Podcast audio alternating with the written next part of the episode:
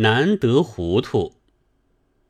因为有人谈起写篆字，我倒记起郑板桥有一块图章，刻着“难得糊涂”，那四个篆字刻得插手插脚的，颇能表现一点名士的牢骚气。足见刻图章、写篆字，也还反映着一定的风格。正像玩木刻之类，未必只是个人的事情。谬种和妖孽，就是写起篆字来，也带着些妖谬的。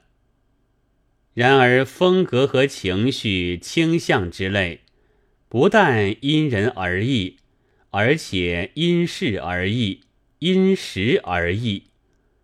郑板桥说难得糊涂，其实他还能够糊涂的。现在。到了求事不惑无足悲，求隐而不得其地以窜，无异天下之至哀于的时代，却实在求糊涂而不可得了。糊涂主义，为无是非观等等，本来是中国的高尚道德，你说它是解脱达观吧，也未必。他其实在固执着、坚持着什么？例如道德上的正统、文学上的正宗之类。这终于说出来了：道德要孔孟加上佛家报应之说。老庄另账登记，而说别人鄙薄佛教影响，就是想为儒家争正统。原来同善社的三教同源论早已是正统了。文学呢，要用声色字，用词藻鲜浓的作品，而且是新文学的作品。虽则他否认新文学和旧文学的分界，而大众文学固然赞成，但那是文学中的一个旁支。正统和正宗是明显的，对于人生的倦怠并不糊涂。活的生活已经那么穷乏，要请青年在佛家报应之说，在文选、庄子、论语、孟子里去求得修养。后来修养又不见了，只剩得自慧。